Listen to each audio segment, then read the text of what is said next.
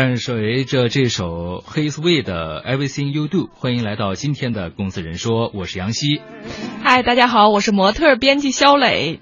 哎，嗯，欢迎肖磊。对我们中国人啊，经常会说到一个问题，就是说因果这两个字儿，就我们经常会提起来。就比如说你现在做了什么样的事情，然后你说了什么样子的话，可能就是你种下了什么样的因，然后呢，就是不知多久以后，你可能就会得到那个果。嗯，我觉得，嗯，就。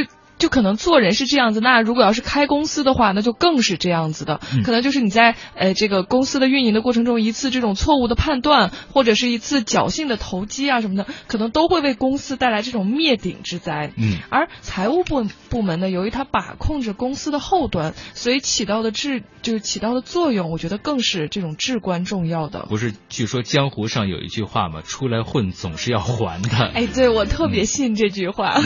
呃，所以呢，今天。的起底财务圈，我们就一起来聊一聊公司倒闭。财务有多大的责任？嗯，对，就说到这个公司倒闭和财务的关联，我觉得可能有一个事件就特别好的能概括这两个事情，就是当时名噪一时的安然事件。就当时呢，安然公司是美国一个特别大型的这种能源公司，而且排名曾经位居美国上市公司的第七位。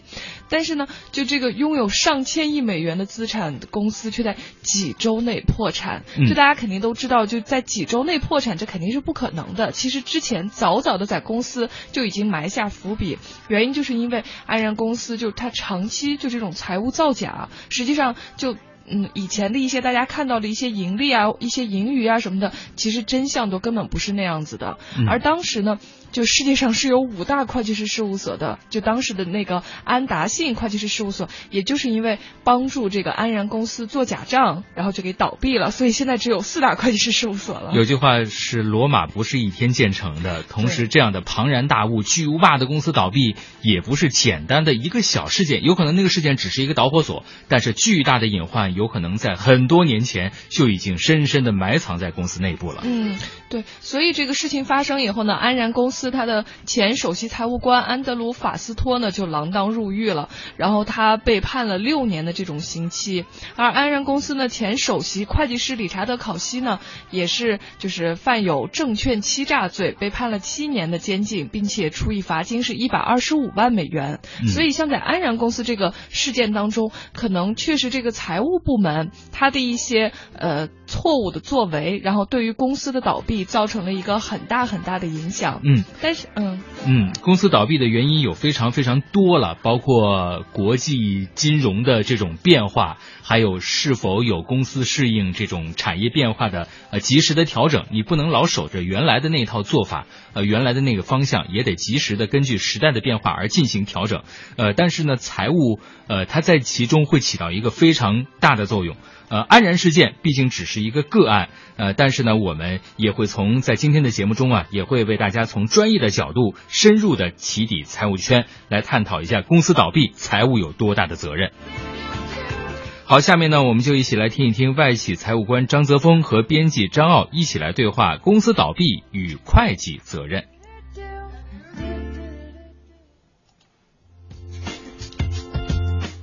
嗨，我是经济之声的张傲。嗨，大家好，我是 p r e s 面中国财务经理张德峰。哎，我觉得我们的节目真是越来越精彩了，因为大家能看到说，原来每一个部门跟财务经理的这种矛盾其实是丛生的。那你刚才也谈到了，其实财务经理他那么执着，然后那么严格，就是为了控制公司的一个财务风险。那假如说，如果公司真的因为资不抵账或者财务上出现了巨大的漏洞倒闭了，那会计有责任吗？呃，其实这个公司在运转的时候呢，不是财务总监一个人说了算啊。会会计的责任说到底，它只是就是说控制风险，还有这个后端的这些把控的东西啊。前端的这个东西还是跟这个企业的总经理啊，或者是跟这个销售总监啊，跟这个老板有有很大的关系，因为他们管战略。如果是一个企业倒闭的话，会计有没有责任？那我们就要看。企业的倒闭确实是因为会计人员倒闭吗？会计人员做了什么事情呢？会计人员不就是帮你算一下账，把账搞清楚，然后告诉你，就是说投这资有没有风险，付这笔款有没有风险，会不会导致资金链断裂？那从这个角度上讲，会计的信息都是滞后的。那出了事怎么是我的最主要责任？那当然不是了。所以我们就要去挖前端的责任。我们经常讲，就是说啊，这个企业倒闭了啊，是由于这个资金链断裂。实际上这句话是有问题的，不是由于资金链断裂，是由于什么什么导致了资金链断裂。炼，这个是这个心脏断裂已经是个结果啊，对，它是它不是原因啊。那我们考察它的原因到底是什么？第一，投资是不是猛了？那譬如像这个无锡尚德，无锡尚德前几年很风光的时候，那它这个迅猛的去投资，但是价格。出货的价格一旦下降的话，他投资过猛，就带来他资金回不来，那他就那他就完了。那那销售回不了款了，经济周期下滑，像这个房地产呃销售不畅，啊这个是他的原因。然后贷款不顺利啊，贷款不顺利什么原因呢？贷款不顺利，银行银行不给你，银行为什么不给你呢？肯定你这个企业那个里面的周转率那个大呀，那个应收账款回不来什么，肯定是根据这些实质性的原因去。搞的就是说银行不给你贷款，而不是说你一好企业，而不是因为财务会计跟他关系，银行关系对对对，所以不是直接的原因啊。然后或者是企业这个违法了，被这个政府罚款，罚个几亿或者什么的，你付不起，或者是出了这个生产质量的事情，比如说三鹿产品质量，那你要赔款，那是工厂的问题。对工厂。哎，你看来你把会计的责任摘得一干清。可是我有个小例子，我有个朋友，他是个小会计，在公司里，但是就很粗心大意的那种。有一次给这个客户打账，然后就。多写了一个零啊，多写个零了。然后就比如说应该给十万，结果给了一百万。当然了，那个公司很好，把钱返给他了。如果是不好的话，就马上有九十万的亏损。你说像这样的，就这样的情况，会计有关系了。这每一家公司的发展中，如果有个几年的历史的话，我觉得你们去翻他的账的话，肯定也会出现这种问题的，就画错账。但实际上，基本上在操作上，就是你写一个说明，盖个公章什么的，在。大家都是有合作关系的情况下，对方还是会把账吐过来的，会会会回过来的啊。对，那到底什么情况下公司倒闭是跟会计有关系的？这个应该也有不少例子吧？除非这个财务人员在瞒着，哎，自己为了自己私利，他自己为了自己的本身的私利，如果是。呃，瞒着这个总经理，瞒着这个老板，然后自己私自挪用公款去做这个啊炒股也好，或者是金融的衍生工具的炒作也好，或者是不让别人知道，只是通过账务纯粹会计的手法去做这种事情，如果导致这样的企业倒闭的话，那会计是直接责任的。但是如果我们假设一个前提，就是说会计都是在合规的情况下做，做着做着做到这个企业死了，那实际上会计是这个。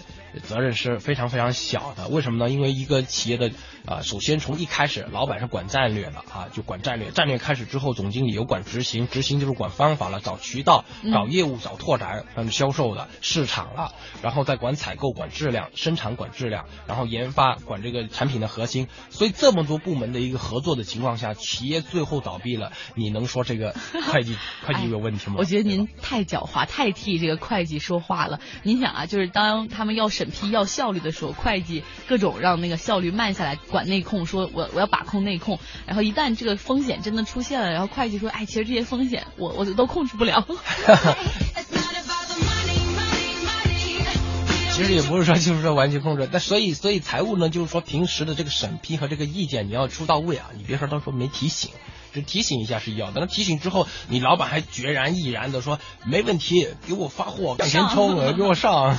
那个这这所以这出问题的时候，会计说，哎，我当时跟你提醒了，我签了个意见在这儿，你不听，那没办法呀，这个。哎，所以说我觉得会计有时候也挺招气的哈。你说公司发展好的时候，你比如限制那个速度；公司发展坏的时候，你在那翻白眼说，我早就说过了。但是但是从另外一个角度讲，因为做这个企业的人一般都是这个野心或者是突进取心非常大，然后像这些老板都是非常执拗的一帮人啊！如果他认定的东西，你如果财务从你财务的角度分析出来，你要通过这个分析报告，你来就是把他的意见给给给给掰过来的话，实际上是十头牛都拉不回来。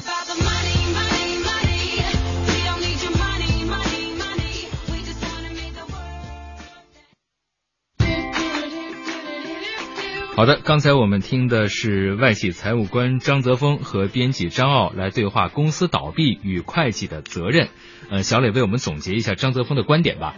嗯，我觉得听完刚才张泽峰所说的哈，嗯，感触就是说，好像他觉得会计其实对于公司的倒闭，呃，好像责任并不是很大。嗯，比如说他会觉得会计是控制风险和把控后端的，而一些前端，比如说像市场啦、销售啦，包括老板的决策啦什么的，对。对于公司会不会倒闭啊什么的，包括当时那个整个经济周期什么的，好像会起更大的一个作用。对啊，就是大事会是一个更加重要的。对，而除非是什么情况，可能就是财务人员，比如说我自己就去挪用公款了，或者说我确实就做一些这种呃虚假的财务报表或者什么，就是我可能为了自己的私利或者什么的去恶意的呃。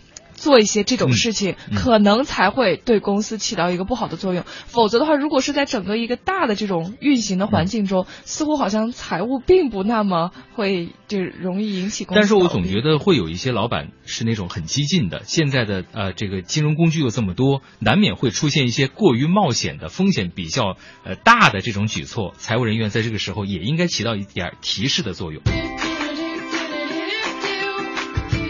哎，今天的起底财务圈呢，我们一起来交流的话题是公司倒闭谁之过，会计责任占多大？刚才我们听了外企 财务官张泽峰和我们的编辑张奥的对话，不知道大家是否啊听明白张泽峰他的观点了？嗯，就我觉得我听完张泽峰的观点以后，最深的感触真的就我们半年前也说过，就除非会计可能为了一己私利，他会恶意犯错，否则的话和公司倒闭都没有直接的关系。但是呢，就是呃，在实际的案例中，就情况又是怎么样的呢？就我们赶紧再来听一听外企财务官张泽峰和编辑张奥来说一说，就是一些公司倒闭的实际案例。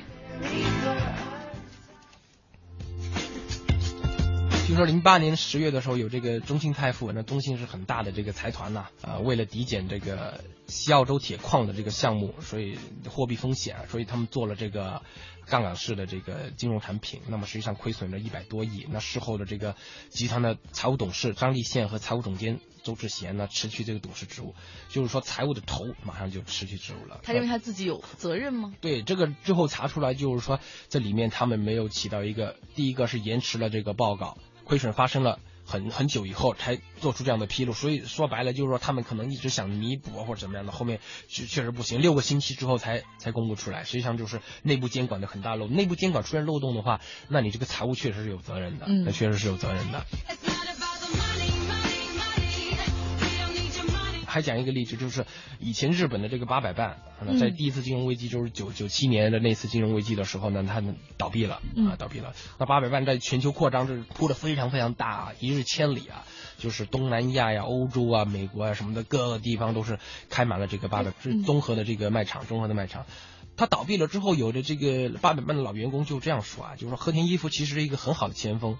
只是没有人能替他把守后方，就相当于我们今天世界杯不是开了吗？世界杯全部人都上，甚至连这个这个守门员都上了，十一个人都上了。那后面人家只要那个球踢过去，滚进就滚进去了。嗯，几乎没有风险控制。对，财务在里面起不到作用的这种公司啊，你在初创期可以，但是企业的老板一定要有一定的这个智慧，就是说。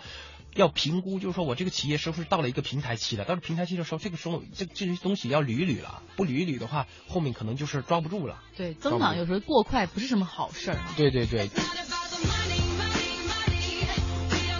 再举一个例子，就是最近那个国内比较红火的，那么这个孙宏斌的融创，那不是收购了这个呃绿城的百分之二十七点几的这个股份嘛？然后当了这并列大股东。那我们讲，就是孙宏斌在做这个顺驰的时候，顺驰的拿地在全国也是呃堪称一流啊，就是到处拿地创造地王。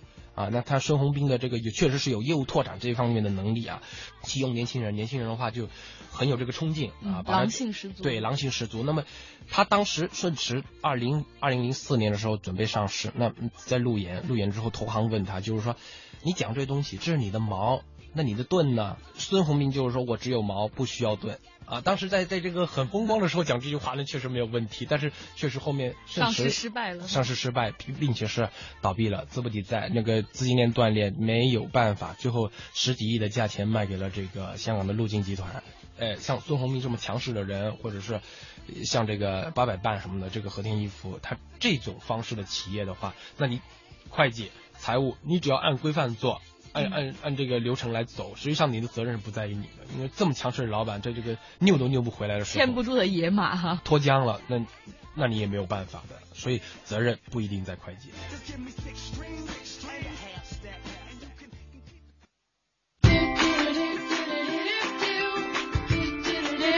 之前的几期节目呢，如果持续关注我们的听众可以知道，张泽峰在节目当中啊，一直跟我们强调财务部门一定要合规，要严格按照制度来办事啊。有的人觉得这种这种比较。